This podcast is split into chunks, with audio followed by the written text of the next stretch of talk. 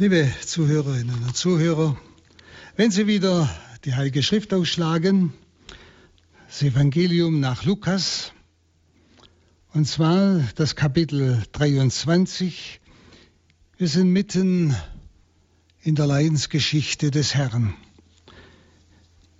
Wir haben letztes Mal die ganze Verhandlung vor Pilatus miteinander durchbetrachtet und wollen jetzt weitergehen, und zwar mit dem Vers 26, Kapitel 23, Vers 26. Als sie Jesus hinausführten, ergriffen sie einen Mann aus Cyrene namens Simon, der gerade vom Feld kam. Ihm luden sie das Kreuz auf, damit er es hinter Jesus hertrage.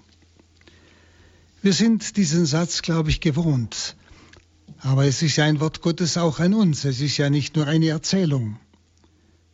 Darum ist es hilfreich hinzuhören, was will dieses Wort Gottes mir, uns sagen, der Kirche heute, je nachdem. Also das Urteil wurde ja meist sofort nach der Verkündigung vollzogen. Wir haben das letzte Mal die Verurteilung noch betrachtet und jetzt wird sofort Jesus hinaufgeführt nach Golgotha. Es heißt, sie führten ihn weg. Bei Lukas heißt es, man führte ihn weg. Also von den römischen Soldaten war nie die Rede. Die werden hier nicht genannt. Er hat auch, der heilige Lukas hat auch nicht erzählt, dass diese römischen Soldaten ihn verspottet hätten. Also nicht die Römer tragen an der Peinigung und Hinrichtung Jesu die Hauptschuld, es sind andere. Das wird da ausgedrückt mit diesem Unpersönlichen. Nicht? Man führte ihn weg. Und der Weg zur Richtstätte nach Golgotha der ja außerhalb der Stadtmauern lag, ein Zeichen der Verachtung, des Hinausgestoßenseins aus dem Volk. Der war eine ganz schöne Strecke. Und dieser Weg führte durch die belebte Straße. Der Sinn war, die Strafe der Kreuzigung sollte abschrecken. Und deshalb wurden Gekreuzigte bzw. die zum Kreuzestod verurteilt waren, durch die belebte Straße hindurchgeführt, damit sie, damit die Menschen sehen, abgeschreckt werden. Und Jesus, heißt es, trug, wie es üblich war, das Querholz des Kreuzes. Denn der Pfahl, der Längsbalken, der stand ja schon an der Richtstätte. Der war fest schon in der Erde eingerammt. Und über all das, was sich dann hinter diesem ganz einfachen Wort verbirgt, nämlich sie führten ihn weg, darüber spricht der Evangelist nicht, was da alles dahinter steckt. Sie führten ihn weg, man führte ihn weg. Was steckt da dahinter? Das muss man einmal überlegen. Von wo weg? Weg aus seinem Volk, das ihm gehörte, von ihm verachtet. Weg aus der heiligen Stadt. Das war für einen Juden das Schlimmste, was es gab aus dem Volk der Verheißung verbannt zu werden, hinausgeworfen zu werden aus der Stadt Gottes, könnte man sagen. Das ist dieses ganz einfache Wort. Man führte ihn weg. Nun auf dem Weg wird Simon von Cyrene ergriffen, dass er Jesus das Kreuz trage. Also man griff ihn auf, heißt es. Der heilige Lukas wählt hier, man könnte sagen, einen zivilen Ausdruck statt dem militärischen, wie es der heilige Markus ausdrückt in 1521, der sagt, sie nahmen ihn in Beschlag. Das heißt, die römische Besatzungstruppe hatte ja das Recht, jeden Bürger zum öffentlichen Dienst heranzuziehen. Nicht? Nun, Simon er kommt gerade vom Felde. Er war von Cyrene, das heißt wohl, er war ein Diaspora-Jude und ist nach Jerusalem gekommen, ist also umgesiedelt. Und dieser Simon trägt nun das Kreuz, heißt es, hinter Jesus her. Jetzt ist wieder jedes Wort in seiner Aussage sehr tief. Er trägt es hinter Jesus her. Erinnern Sie sich, als Petrus einmal sich vor Jesus stellte, weil Jesus von seinem Tod gesprochen hat und ihm gesagt hat, das kommt überhaupt nicht in Frage. Und da hat er Jesus gesagt, weg von mir, hinter mich, heißt wörtlich.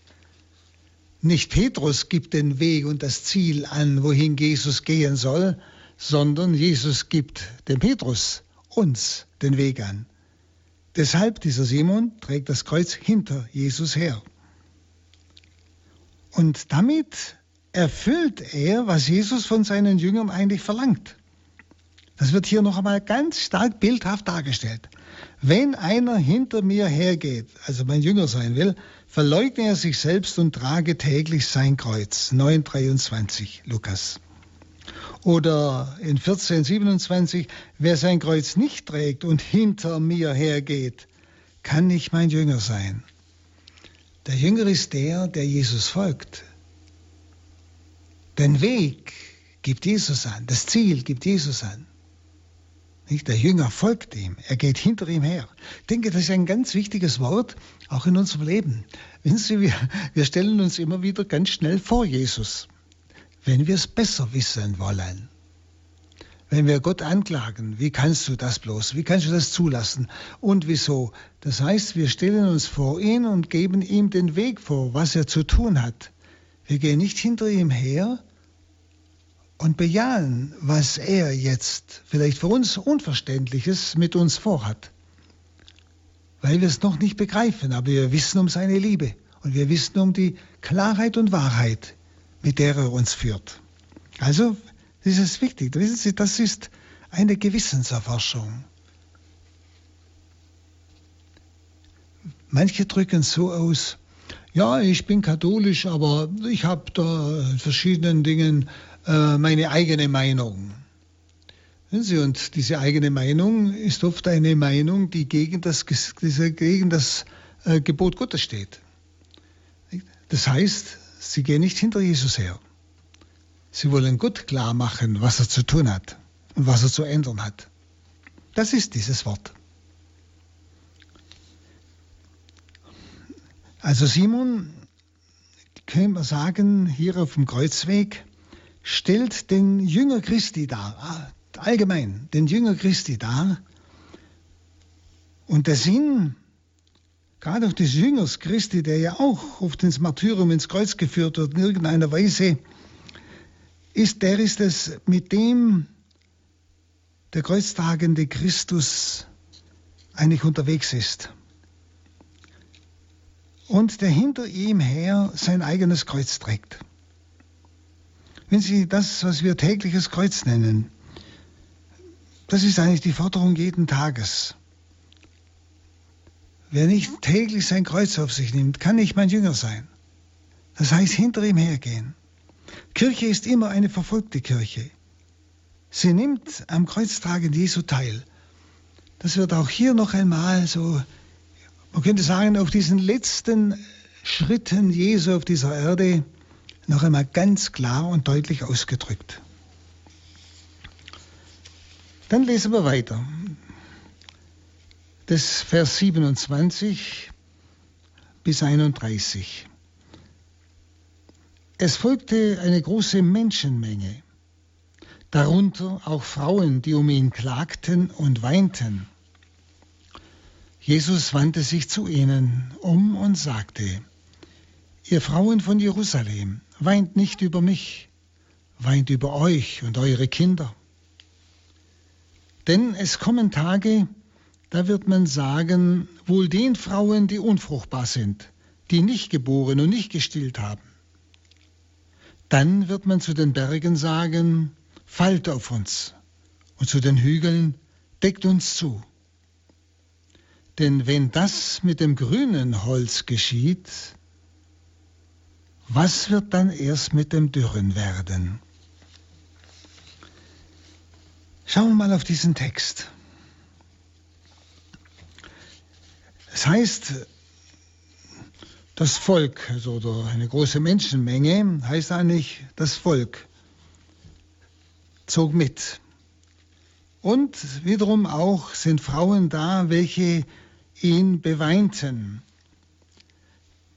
Vielleicht darf man hier diese sogenannte Totenklage bei jüdischem Begräbnis verstehen, nicht? Es heißt ja, sie folgten der Menschenmenge und auch Frauen, die um ihn klagten und weinten. Nach dem jüdischen Recht durfte man für einen öffentlich Hingerichteten keine öffentliche Todes, äh, Totenklage äh, halten nach dem jüdischen Recht. Ob das jetzt dem entspricht oder ob es einfach solche Frauen waren, die mit ihm schon von Galiläa heraufgezogen waren, äh, das darf jetzt jeder selber hineinhören und hineinlegen, was Gott ihm damit sagen will. Vielleicht dürfen wir es einfach auf uns selbst anwenden, denn es ist ja das Wort Gottes an mich. Kann ich, ich möchte es mal so sagen, das Leiden Christi betrachten, den Herrn, der sich da noch hinschleppt mit letzter Kraft zu diesem schrecklichen Martyrium des Kreuzes, der Kreuzigung, kann ich das einfach sachlich, ruhig, unberührt betrachten, meinetwegen im schmerzhaften Rosenkranz oder im Kreuzweg oder auch mal so. Oder bewegt das in mir etwas? Es ist nicht, nicht gerade Totenklage, aber ein wirkliches inneres Weinen, ein Erleben, das alles ist für mich, nicht für irgendjemand, für mich. Und Jesus spricht ja dann interessanterweise diese klagenden Frauen an, er, der fast nicht mehr kann, dem der Simeon sein das Kreuz schon nachträgt, weil es äh, schon gefallen ist, nicht mehr kann. Er spricht sie an, und zwar als Prophet, das ist interessant. Warum als Prophet?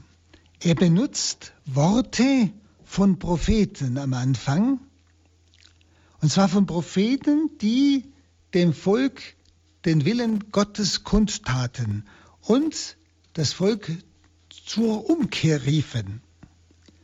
Nicht? So spricht er sie an, äh, ihr Frauen von Jerusalem. Das heißt bei Jesaja 3,16 Töchter Jerusalems. Nicht? Also es ist eine Anrede wie bei Propheten. Dann sagt er, es kommen Tage. Das ist das gleiche Wort wie beim Propheten Amos, der auch ein, ein Gericht voraussagt, nicht? Oder er sagt, man wird zu den Bergen sagen, fallet über uns. Das ist auch beim Propheten Hosea 10,8 ebenfalls als ein Gerichtswort. Verstehen Sie, Jesus nimmt also am Anfang Worte aus Propheten, die ein Gericht ankündigen. Und so spricht er zu diesen klagenden Frauen, nicht? Weint nicht über mich. Und als Prophet hat er ja auch gewirkt, Jesus. Und als Prophet vollendet er auch jetzt sein Werk. So könnte man sagen. Und jetzt erleidet er genau das Todesschicksal aller Propheten von dieser Stadt Jerusalem, welche ja, wie er einmal in 1334 gesagt hat, die Propheten ermordete, die Stadt Jerusalem. Du mordest die Propheten und steinigst die zu dir gesandt sind. Erinnern Sie sich. Jesus ist also treu bis zum Ende. Er bleibt der Prophet. Sie fragen ihn ja, bist du der Prophet? Ja? Damals bei Johannes. Das Durchhalten ist eigentlich die Größe Jesu und sollte auch die Größe der Christen sein, weil die Zeit der Kirche Verfolgungszeit ist. Was wir hier bei Jesus sehen, ist das Schicksal der Kirche zu jeder Zeit. Schauen Sie, täglich werden Christen auf der Welt ermordet um ihres Glaubens willen. Täglich, so viel ich gelesen habe. Wir erfahren ja das Wenigste. Nicht? Die Zeit der Kirche ist eine Zeit der Verfolgung. Dieses Beispiel Jesu kann man nie genug betrachten. ist das Schicksal der Kirche, ist das Schicksal des Propheten. Ja? Und so sagt er zu ihnen, weint nicht über mich. Denn seine Hinrichtung zieht ja das Gericht Gottes über Jerusalem nach. Und das Gericht über Jerusalem wird im Jahr 70 geschehen, wo Jerusalem sich wieder aufbegehrt gegen die Römer und vom Kaisersohn Titus total zerstört wird. Total. Und die Juden abgeführt werden, oh furchtbar umgebracht werden zum Teil bis nach Rom geschleppt wurden und so weiter. Nicht? Deshalb Jesus sagt ihnen prophetisch, nicht? Weint nicht über mich. Seine Hinrichtung, die sie jetzt erleben, zieht das Gericht Gottes über Jerusalem herab. Weint über euch und eure Kinder. Also die Stadt Jerusalem, die allzeit den Propheten widerstanden hat. Ja, wie Jesus ja immer wieder gesagt hat. Und die Propheten auch getötet hat und die ihr Maß, könnte man sagen, der Verstocktheit, könnte man schon sagen, angefühlt hat mit dem, was jetzt geschieht, dass sie sogar den Messias hinauswerfen und kreuzigen lassen. Diese Stadt wird das Strafgericht erfahren, sagt er. Weint über euch und eure Kinder. Denn es kommen Tage, ja. Also Unerträgliches wird über sie kommen, sagt er. Selbst das, was sonst Glück ist, nämlich Kinder zu haben. Ja, das war ja für einen Juden ganz wichtig. Sie erinnern sich an Elisabeth, als Elisabeth sich freut und sagt, der Herr hat Großes an mir getan. Er hat mich gesegnet mit einem Kind noch im hohen Alter. Das, die Kinderlosigkeit, das war eigentlich fast wie ein Fluch. Das, was einmal Glück war, wird jetzt Unglück. Denn er sagt, Selig, die kinderlos sind. Nicht? Das heißt, die nicht geboren und nicht gestillt haben, die unfruchtbar sind. Also genau umgekehrt. Also kinderlose Mütter werden dann glücklich gepriesen werden. Das Leben wird so unerträglich sein, dass ihm der Tod vorgezogen wird. Das Gericht über Jerusalem ist Abschluss einer ganzen tausendjährigen Geschichte der Untreue und der Auflehnung gegen Gott, wie wir es dauernd in der ganzen Heiligen Schrift des Alten Testamentes lesen. Aber denken Sie an uns Christen im Neuen Testament. Sind wir vielleicht anders? Es ist also auch ein Vorbild und Sinnbild des allgemeinen Gerichtes über alles Böse, über alle ab gelehnten Gnadenangebote Gottes und über alle gottfeindlichen Mächte. Nicht? Also das, was Jesus hier über Jerusalem sagt, ist eigentlich ein Bild für das endgültige Gericht, das über alle herabkommen wird. Und ich denke, es ist wichtig, das dauernd vor Augen zu haben. Nicht im Sinn von Angst, sondern im positiven Sinn, dass wir uns bereithalten für das Kommen des Herrn. Und Jesus denkt mehr an das Schicksal Jerusalems und mehr an das Schicksal der Bewohner von Jerusalem als an sein eigenes Elend, an seine eigenen Schmerzen. Das ist wunderbar, wenn man das einmal betrachtet, wenn man denkt, was er alles durchgemacht hat. Geißelung hat meistens mit dem Tod geendet, wo der ganze Körper von hinten und vorne, von oben bis unten eine Wunde war. Das ist römische Geißelung. Dann die Dornenkrönung, etwas ganz Schmerzhaftes. Diese dicken, langen Dornen. Der ganze Kopf war durchstochen. Es war ja eine Dornenkappe, nicht eine Dornenkrone. Wenn Sie, und total zerschlagen, schleppt er nun den 40 Kilo schweren Balken da hinauf nach Golgotha. Ja? Und dann denkt er mehr an das Schicksal Jerusalems und seiner Bewohner an das Schicksal derer, die ihm untreu sind, die nicht auf ihn gehört haben. Das liegt ihm mehr am Herzen als sein eigenes. Wissen Sie, das ist Gott, der sich in Jesus Christus wunderbar offenbart. Gerade auch in so ganz schlichten Sätzen, die man ganz leicht überliest. Die muss man betrachten. Deshalb weint über euch und eure Kinder. Also sein prophetisches Wort mahnt zur Umkehr und zur Buße. Nun, der Ernst der Stunde zeichnet sich am Todesgang Jesu selbst ab. Der Ernst der Stunde.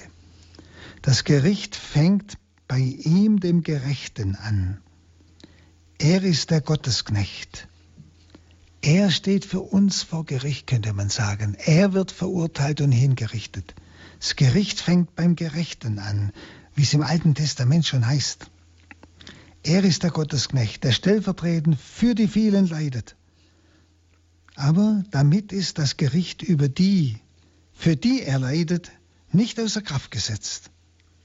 Denn jetzt kommt es darauf an, dass wir, für die er alles bereits durchgestanden hat, für die er vor Gericht stand, kann man sagen, und verurteilt wurde, es kommt darauf an, ob sie seine Stellvertretung annehmen, ob sie seine Erlösung annehmen, seine Barmherzigkeit, oder ob sie sie nicht annehmen und sich freiwillig der Gerechtigkeit stellen, der Gerechtigkeit Gottes, vor der sie nicht standhalten können. Niemand.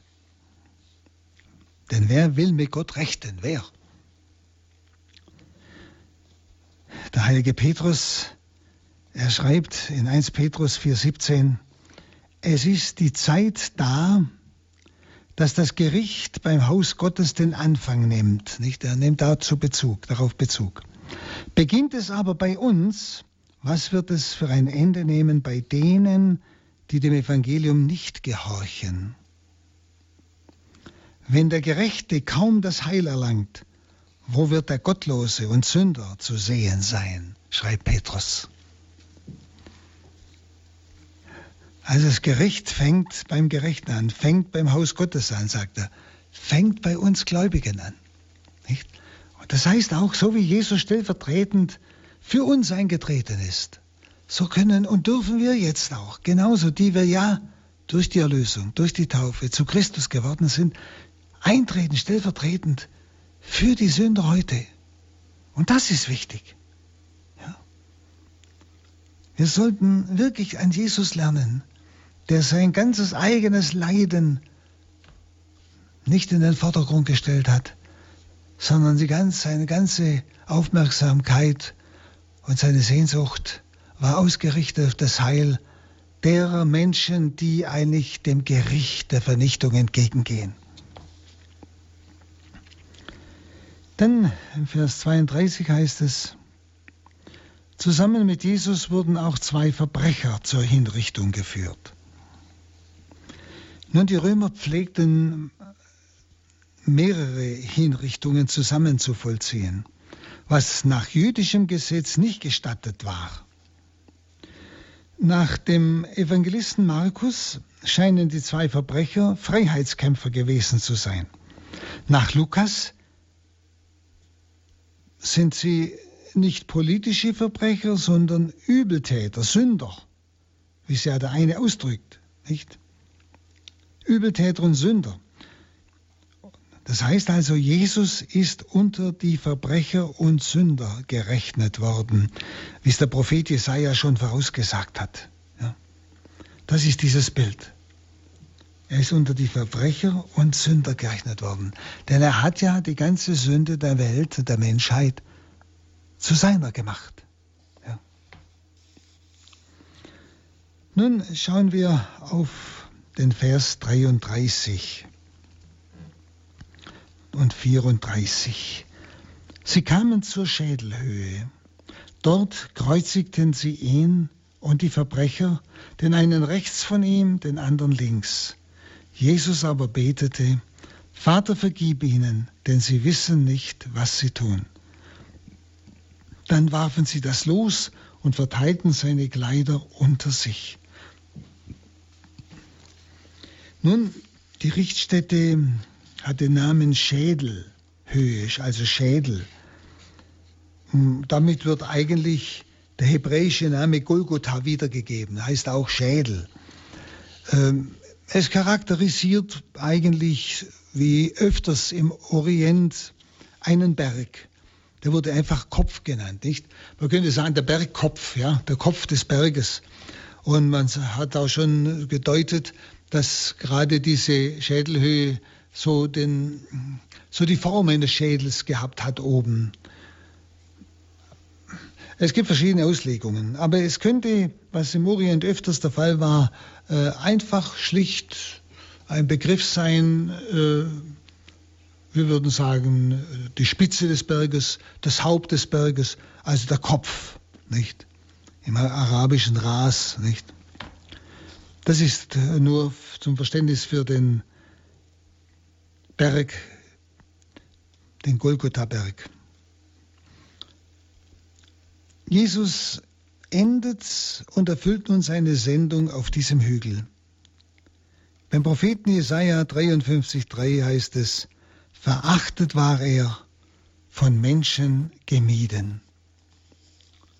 Das heißt einfach schlicht: Dort kreuzigten sie ihn. Und etwas, und das ist etwas ganz Schreckliches. Aber es ist nur ein Satz, ganz einfach, aber unheimlich voll. Auf dem Hügel standen eigentlich schon einige Pfähle, die in der Mitte so ein Sitzholz hatten und auf dem Kopfende eine Auskehlung für den Querbalken, den ja Jesus getragen hatte. Und Jesu Hände wurden auf das Querholz genagelt. Normalerweise wurden die Gekreuzigten angebunden. Der Kreuzestod war ja ein Erstickungstod. Nicht? Deshalb haben sie ihnen ja am Schluss die Füße zerschlagen, nicht damit sie ersticken, damit sie sich nicht mehr aufstemmen konnten. Also die Hände wurden und war vom Turiner Grabtuch her und von ärztlichen ähm, ja, Experimenten, kann man sagen, kann man eine solche Kreuzigung nur machen, wenn der Nagel durch die Handwurzel geht, nicht die innere Handfläche, das würde ja ausreißen, sondern die Handwurzel. Und das geht direkt am Medialnerv vorbei und der ist so schlimm, wenn der berührt wird, dass es einen Schmerz auslöst, wo manche Leute sinnlos werden, also bewusstlos werden. So schlimm ist der Schmerz. Und da wurde er zuerst an den Querbalken genagelt, nicht? Und dieses wurde mit einer Last auf dem Pfahl dann emporgehoben und ja, das Querholz wurde oben festgemacht, an dem er hing mit den Händen und dann wurden die Füße an den Längsbalken, der schon im Boden stand, äh, angenagelt. Und jetzt muss man mal hören, was die Antike, die heidnische Antike über diese Weise der Hinrichtung der Kreuzigung bei den Römern sagt. Die Antike hat die, die Kreuzesstrafe als die grausamste und fürchterlichste Todesstrafe bezeichnet. So Cicero, Cicero der bekannte Cicero. Nicht? Die grausamste und fürchterlichste Todesstrafe. Josephus Flavius, der Geschichtsschreiber, der hat geschrieben, die, die erbärmlichste aller Todesarten. Und Tacitus, auch ein Geschichtsschreiber, der schreibt, als die sklavische Todesstrafe, die nur Sklaven zugemutet wurde. Ein Römer durfte nicht gekreuzigt werden. Das haben sie ja in Rom dann gehabt. Paulus wurde enthauptet, weil er ein römischer Bürger war. Petrus wurde gekreuzigt. Also äh, diese Geschichtsschreiber, diese Römer, oder, die haben selber diese schrecklichen Ausdrücke gebraucht für diese Kreuzigungen. Es heißt einfach nur schlicht, dort kreuzigten sie ihn. Also Jesus wird durch das Kreuz unter die ehrlosesten Verbrecher eingereiht, kann man sagen, nach diesen Aussagen der Heiden selber, der Römer selber. Also der, der als Friedensfürst in Jerusalem einzieht am Palmsonntag, endet auf dem ja, Galgenberg, kann man sagen, außerhalb der Stadt. Und zwar als Zerstörer friedlicher Ordnung wird er hingestellt. Er wird als der gemeinste Verbrecher zwischen zwei Verbrechern gekreuzigt, um das noch einmal herauszuheben, zwischen zwei. Und gerade deswegen aber äh, weil man kann sagen, weil er als Märtyrer und Gottesknecht unter die Verbrecher gerechnet wird, erwacht eine lichtvolle Hoffnung. Was der Prophet Jesaja schon voraussagt, 53,12, Darum gebe ich ihm seinen Anteil unter den Großen. Unter den Starken teilt er die Beute aus. Dafür lehrt er sein Leben im Tod, also ausleeren, und ließ sich unter die Verbrecher zählen. Dafür. Darum gebe ich ihm seinen Anteil unter den Großen. Das Bild Christi richtet eigentlich uns Christen auf, wenn wir um Jesu willen ja wie Verbrecher hingerichtet werden. Wissen Sie, wie viele von uns glaubenden Mitchristen werden irgendwo auf der Welt in dieser schrecklichen Weise, in irgendeiner schrecklichen Weise hingerichtet. Bei uns ist es vielleicht noch nicht gerade so, aber es gibt auch ja, Hinrichtungen mit Worten und mit Blicken, mit Schlechtmachen und Verleumden als Christ, das wissen Sie auch. Aber das Bild Christi richtet uns auf. Und jetzt betet Jesus, und zwar für seine Feinde, für seine Peiniger. Das ist das Vorbild für uns. Man muss jetzt immer das ganze Leiden auch vor sich haben. Man muss diese grausamen Schmerzen der Kreuzigung vor sich haben. Die Nägel reiben unaufhörlich an diesem Medialnerv, der bis zu besinnungslos treibende Schmerzen verursacht. Ein Fuß genauso. Und Jesus betet für seine Peiniger und für seine Feinde, obwohl er ja ringt um Luft. Ich habe Ihnen gesagt, Kreuzigung ist ein Erstickungstod. Also Qual und Ungerechtigkeiten können ihn nicht von der Liebe abbringen. Unwahrscheinlich. Und man könnte sagen, in seiner Niederlage, in den Augen der Welt Niederlage, bleibt er Sieger. Und das drückt sich schon aus, dass er für seine Feinde und Peiniger in diesem Zustand betet. Das ist ein Sieg. Ein Sieg über die Schmerzen, ein Sieg über den Hass, ein Sieg über die Rache. Unwahrscheinlich. Was er gelehrt hat, das lebt er jetzt. Wichtig für uns, dass wir uns dauernd mühen, dass Wort und Leben übereinstimmen. Dann kann Gott durch uns Wunder der Umkehr schenken. Jesus hat die Feindesliebe gepredigt. Erinnern Sie sich an die Bergpredigt? Und jetzt betet er für seine Feinde, so wie er es von uns verlangt hat. Er tut es. Und zwar in einer schrecklichen Stunde. Er ist nicht bloß einmal verleumdet worden, das ist er zu Lebzeiten genug und schlecht gemacht worden und so weiter. Aber jetzt in, diesem, in diesen peinigenden Schmerzen, jetzt betet er für sie. Er bleibt sich also in seinem Wort treu, auch in diesen Stunden der Finsternis. Er wollte ja auch noch den Judas zur Besinnung bringen, als der ihn überführte. Nicht, er hat ihn ja angesprochen. Freund, mit deinem Kuss verrätst du den Menschensohn. Wollte ihm noch eine Brücke bauen. Oder schauen Sie, er heilt das Ohr des verwundeten Knechtes, der, ihn, der ja gekommen ist, um mitzuwirken an der Gefangennahme. Und nicht nur Gefangennahme, sie schlugen ihn ja auch, heißt es dann. Und jetzt betet er für seine Feinde, während er gekreuzigt ist. Der Gekreuzigte, kann man sagen, ist die ja, Illustration der Verkündigung Jesu, Urbild christlichen Lebens, Urbild christlichen Betens und Leidens. Im 1 Petrus 2,21 schreibt Petrus, dazu seid ihr ja berufen, da auch Christus für euch litt und euch ein Beispiel hinterließ, damit ihr seinen Fußstapfen nachfolgt. Sie merken, wie sich die Apostel in ihren Briefen ganz genau an Jesus orientierten. Nun mit seinem Gebet macht sich Jesus zum Anwalt und hohen Priester, wie es im Hebräerbrief 7,25 meist, zum Anwalt und hohen Priester für seine Verräter, für seine Mörder, zum Anwalt und Hohenpriester. Also alle Intimität, die Jesus mit Gott und Gott mit Jesus verbindet und die er auch ausdrückt, diese feine Intimität zu Gott, nämlich mit dem Wort aber Vater. Das alles bietet er jetzt auf, um zu erlangen, was er bitten will. Ja, um zu erlangen, was er bitten will. Nicht? Vater, vergib ihnen. Das ist ein wunderbares Wort. Vater, vergib ihnen.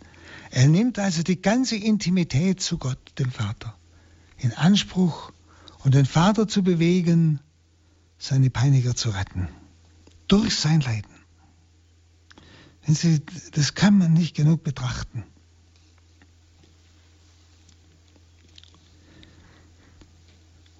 Und dazu kann man sagen, entschuldigt er noch, was seine Peiniger und die hinter ihnen stehen, nämlich seine Gegner unter den Juden, was die vollbringen. Er entschuldigt sie noch. Sie wissen nicht, was sie tun. Er entschuldigt sie noch. Sie wissen nicht, was sie tun. Und damit wird nicht die Schuld geleugnet. Aber wenn keine Schuld vorgelegen hätte, wäre Jesu Fürbitte ja sinnlos gewesen. Schuld war da, aber sie wissen nicht, wie groß sie ist. Der Prozess hat gezeigt, dass seine Gegner Lüge und Hass und Hartnäckigkeit und Druck auf den Richter nicht gescheut haben, nämlich auf Pilatus, nicht gescheut haben, um zu ihrem Ziel zu gelangen. Das hat der ganze Prozess um Jesus gezeigt. Und trotzdem sagte er, verzeih ihnen, Vater, sie wissen nicht, was sie tun. Er entschuldigt sie. Mei, wie weit sind wir da manchmal weg? Hä?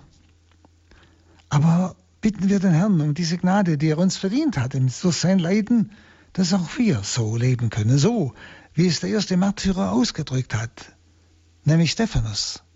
Er hat auch gesagt, Vater, rechne ihnen diese Sünde nicht an. Wenn Sie, wir sollen nicht immer bloß sagen, oh, das kann ich nicht. Doch, Sie können es.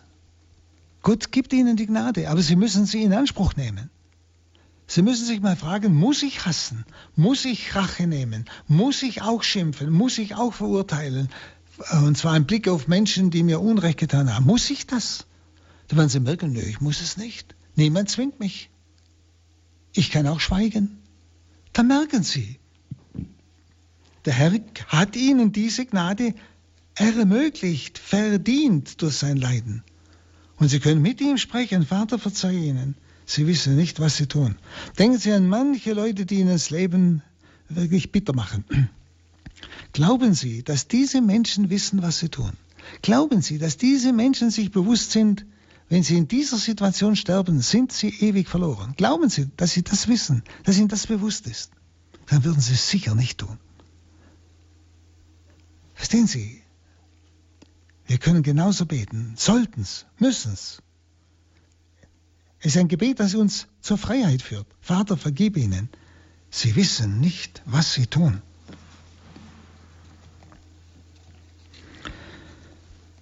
Also ist die Frage, sind Sie sich dessen voll bewusst, was mit dieser Hinrichtung geschieht? Sie kreuzigen Christus, den Sohn Gottes, den Menschensohn. Sind Sie sich dessen bewusst? Das glaube ich nicht. Das haben, dessen waren Sie sich sicher nicht bewusst.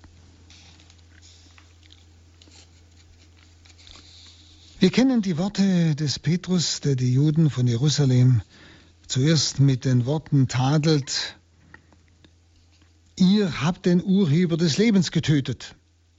Aber sofort fügt er bei, ich weiß wohl, meine Brüder, dass ihr aus Unwissenheit gehandelt habt, wie auch eure Vorsteher. Apostelgeschichte 3, 15 und 17. Ist doch interessant.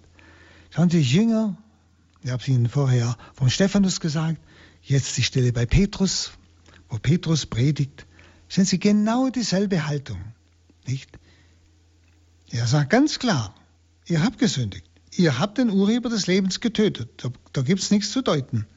Aber ich weiß wohl, meine Brüder, dass ihr aus Unwissenheit gehandelt habt, wie auch eure Vorsteher, also der hohen Priester und so weiter, Synedrium.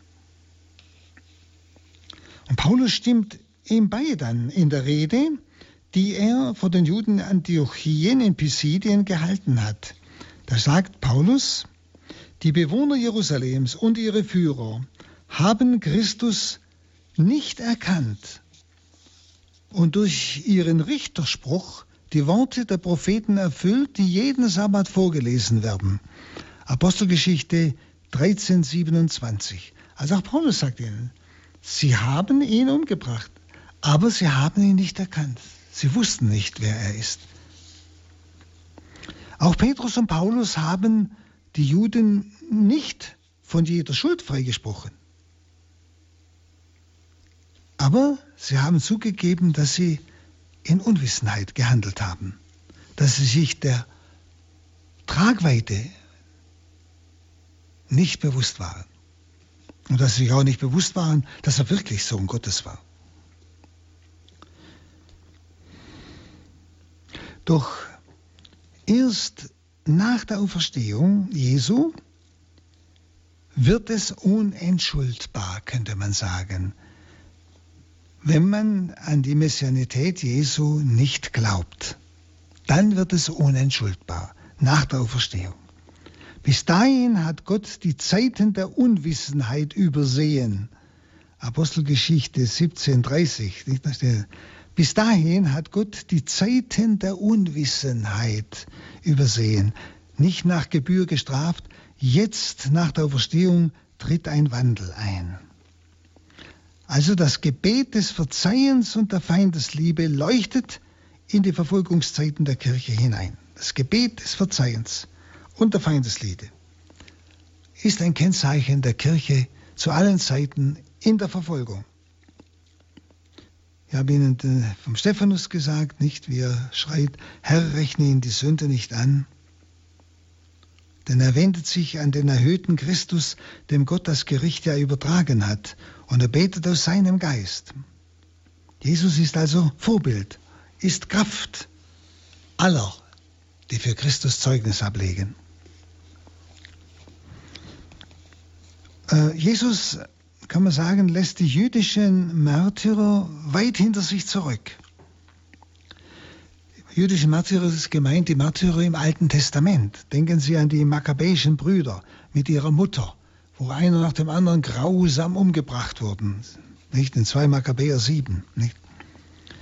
Wenn man es mal vergleicht, Jesus lässt diese Märtyrer hinter sich zurück.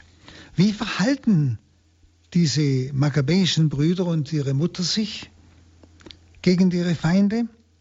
Wie verhalten sie sich? Sie bedrohen den König, der sie peinigen lässt. 2 Makkabäer 7,19 Du aber meine nicht, dass du ungestraft bleibst, da du dich zum Kampf gegen Gott erkühnt hast. Also sie drohen ihm. Und sie schmähen ihre Feinde, verhöhnen sie und reizen sie zur Wut, verwünschen sie und verkünden ihnen schreckliche Strafen an in 4 Makkabäer 9,15. Dagegen Jesus verzeiht, entschuldigt, betet um Vergebung für seine Gegner. Nicht? Die Juden erwarten sich von dem, der hingerichtet wird, eigentlich ein Schuldbekenntnis. Und der reuige Schächer, der hat es auch abgegeben in 23,41. Nicht? Jesus ist der Heilige, der Gerechte, trägt aber die Schuld der vielen. Und für sie bittet er. Vor allem für die, die sich an ihm vergangen haben. Er erfüllt alle Gerechtigkeit, ehe er stirbt. Er erfüllt alle Gerechtigkeit, auch in unserem Leben. Und dadurch kann uns Gott seine ganze Barmherzigkeit zuwenden. Denn er ist barmherzig, wie der Vater im Himmel barmherzig ist. Nicht? Nun, dann heißt es ja, die Kleider und wenige Habseligkeiten der Hingerichteten, die ja nackt gekreuzigt wurden, die Kleider und all das, was ihnen gehörte, gehörte dann den Henkern. Und zu, um zu entscheiden, was jedem zufallen soll, wird also hier das Los geworfen.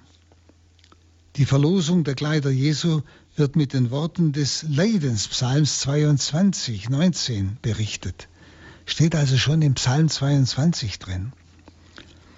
Der Ratschluss und Heilsplan Gottes will es, dass Jesus in äußerster Armut und in äußerster Ehrlosigkeit stirbt. Der Ratschluss und Heilsplan Gottes. Äußerster Armut, äußerster Ehrlosigkeit. Das ist Folge der Sünde. Schauen Sie, auf dem Weg zu seiner Hinaufnahme hat Jesus oft und eindringlich von der Armut gesprochen, von dem Armwerden. Alles wird ihm nun genommen, was er besitzt. Auch hier lebt er wieder alles, was er gesagt hat. Und er gibt es hin, weil es Gott so will. Und nach seinem Eintritt ins Leben wickelte ihn ja Maria in Windeln. Vor dem Ausgang aus dem Leben hier am Kreuz werden seine Kleider verteilt. Alles, was er hatte, ist ihm genommen. Die Freiheit durch die Kreuzigung, die Ehre durch die Einreihung unter die Verbrecher, die Kleider durch den Anspruch seiner Henker. Alles hat er hingegeben. Das ist ein Bild dafür. Wirklich alles. Und zwar, um denen Gutes zu tun, die ihn hassen denen, die ihn hassen. Das sind die Sünder. Da gehöre ich dazu. Sie auch, jeden Fall. Nur eines ist ihm geblieben. Der Abba, der Vater.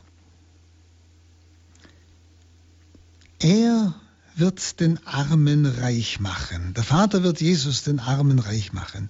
Wie es im Leidenspsalm verheißt, der ich gerade vorher angeklungen habe, Psalm 22. Dir gilt mein Lobpreis in großer Gemeinde. Mein Gelübde will ich vor deinen Verehrern erfüllen. Dann essen die Armen und werden satt. Dann preisen den Herrn, die ihn suchen. Ihr Herz soll leben für immer. Des Eingedenk werden zum Herrn sich bekehren alle Enden der Erde. Anbetend werden sie sich niederwerfen vor dir, alle Geschlechter der Völker. Vor ihm nur werden sie niedersinken. Alle Fürsten der Erde werden sich beugen vor ihm.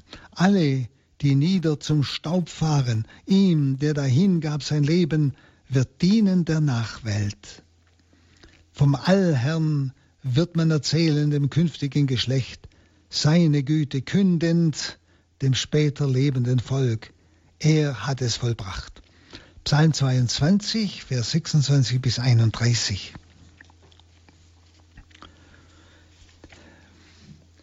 Dann nehmen wir den Vers 35.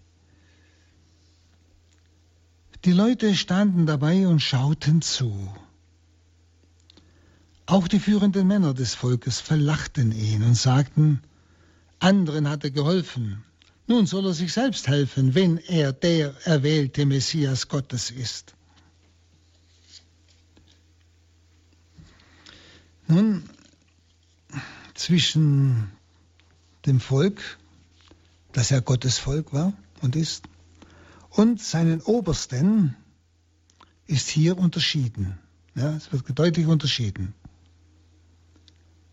Die Leute standen dabei, schauen zu, auch die führenden Männer des Volkes verlachten ihn.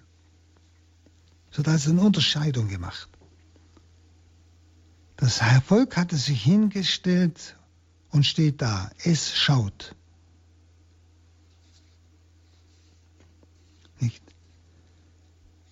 Der Kreuzestod Jesu ist die große Glaubensprobe, die eigentlich in immer neuen Versuchen bewältigt werden muss. Bis Paulus dann schreibt, für die Juden ein Ärgernis, für die Heiden eine Torheit. Kann dieser Gekreuzigte der Retter, der Messias sein? wenn er sich selbst nicht retten kann. Wissen Sie, das war ja noch einmal eine Bestätigung für diese hohen Priester, für diese führenden Männer des Volkes, die ihn verlachten. Anderen hat er geholfen. Nun soll er sich selbst helfen, wenn er der erwählte Messias Gottes ist. Also sie provozieren ihn in einer unwahrscheinlichen Weise und sie provozieren auch den Vater im Himmel, wenn er der Sohn Gottes ist, der Messias Gottes. Warum tut Gott nichts? Und Gott hält es ebenfalls aus, diesen Spott. Um unseren um unseres Heiles willen. Nicht? Kann dieser Gekreuzigte der Retter, der Messias sein, wenn er sich selbst nicht retten kann, wie es zu sein scheint? Das Volk spricht nichts. Da ist nichts, steht nirgendwo was. Das Volk spricht nichts und beteiligt sich auch nicht aktiv an der Verspottung Jesu. Aber innerlich wird es wohl mit dem Anstoß nicht fertig, den ihm der Kreuzestod des Messias bereitet. Sehen Sie auch das Volk. Das heißt ja einfach, sie standen dabei und schauten zu. Nicht? Es waren sicher auch Leute, die mit ihm gegangen sind.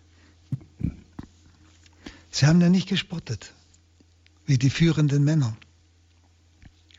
Aber es muss für sie ein Skandalon gewesen sein. Er verteidigt sich nicht. Er kann sich nicht retten. Soll Gott nicht eingreifen, wenn sein Gesalbter, sein Auserwählter vernichtet wird? Ist es dann wirklich gewesen? Verstehen Sie? Das, das steht in dem ganz schlichten Satz. Die Leute standen dabei und schauten zu. Sie spotteten nicht, sie schauten zu. Wenn Sie, das ist, man kann es direkt rausspüren. Ja, was ist jetzt? Was stimmt jetzt von dem, was er gesagt hat? Ja? Und wenn Gott ihm nicht einmal zu Hilfe kommt,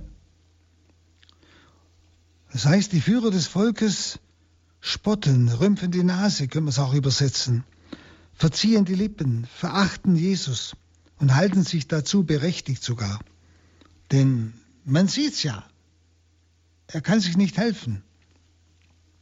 Und die Spottworte, die fassen eigentlich zusammen, was im Titel, in den Titeln Jesu enthalten ist. Nämlich, Jesus heißt ja das Wort Jesus Retter, Gesalbter Gottes und Messias. Und genau diese Worte benutzen sie, nicht? Genau diese Worte, die sein Name bedeutet. Wenn er der wählte Messias ist, nicht der Retter. Auserwählter Knecht Gottes, wie es der Prophet Jesaja ausdrückt. Sohn Gottes. Wenn Jesus dies alles ist, was diese Titel besagen, und die Macht hat, die sich durch diese Titel ausspricht, dann muss er doch diese Macht jetzt erweisen und sich retten. Wissen Sie, mit dieser Versuchung hat das Werk Jesu bereits begonnen. Das darf man nicht vergessen. Denken Sie an Kapitel 4, Vers 3. Als der Teufel Jesus in der Wüste versuchte. Wenn du der Sohn Gottes bist, dann mach das und das. So auch jetzt. Wenn du der Sohn Gottes bist, dann steig herab vom Kreuz. Dann wollen wir an dich glauben. Merken Sie es. Genau mit dieser Versuchung hat das Werk Jesu begonnen. Gleich nach der Taufe im Jordan. Und genau dieselbe Versuchung begegnet ihm in Nazareth, in seiner Vaterstadt, im Kapitel 4, Vers 23. Nicht? Nicht? Sie regten sich über ihn auf, also ja sagte, diese Stelle ist jetzt vor euren Augen erfüllt, nämlich in ihm. Und sie wollen ihn sogar umbringen, nicht?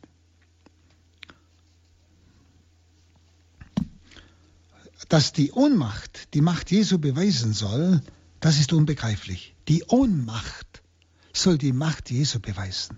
Wie hier. Nach außen ohnmächtig. Aber er besiegt die Quelle alles Unheils in der Welt, die Sünde. Verständlich wird solches, können wir sagen, paradoxe Geschehen, Ohnmacht, Macht, nur aus der Schrift. Und sie klingt in den Worten an, beim Psalm 22 wieder. Ich aber bin Wurm und nicht Mensch, Hohn der Leute, verachtet vom Volk. Die mich sehen, sie alle spotten über mich, verziehen die Lippen, schütteln den Kopf. Psalm 22, Vers 8. Nicht? Genau das ist es. In diesem Psalm ist das alles vorausgebetet vom Propheten David. Dann nehmen wir die Verse 36 bis 38. Auch die Soldaten verspotteten ihn, sie traten vor ihn hin, reichten ihm Essig und sagten, wenn du der König der Juden bist, dann hilf dir selbst. Über ihm war eine Tafel angebracht. Auf ihr stand, das ist der König der Juden. Also auch die römischen Soldaten, der Evangelist Lukas hat bisher eigentlich nie von ihnen gesprochen, treiben mit Jesus plötzlich ihren Spott. Das ist hier ganz klar, nicht? Soldaten. Sie reichen dem Dürstenden Essig. Und von fern hören wir gleichsam das Psalmwort an, im Psalm 69, 22, Sie drängten mich in meinem Durst mit Essig. Darum hat sich ja Jesus nach der Auferstehung auf die Psalmen berufen. Die Psalmen sagen von mir. Also Jesus wird in seiner Not noch gequält.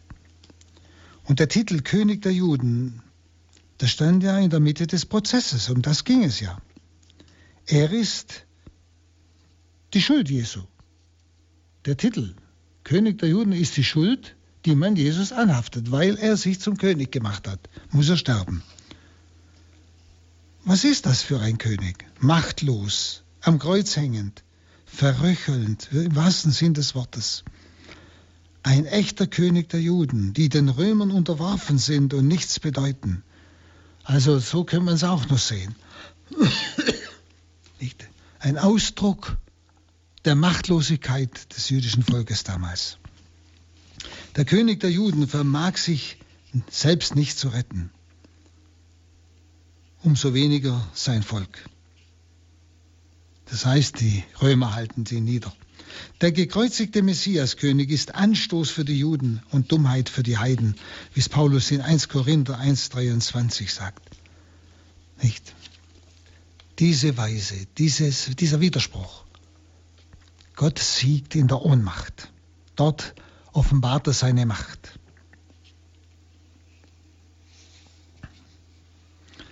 Man hat ja dem Verurteilten eine weiße Tafel umgehängt, wo der, der Grund seiner Hinrichtung drauf stand. Und man kann sagen, Juden und Heiden rotteten sich zusammen, um Jesu Königtum ja zu verhöhnen. Und im Spott Jesu ist auch seine Kirche getroffen, sein Volk, seine Zeugen. Nicht? Damit müssen wir immer rechnen. Nicht?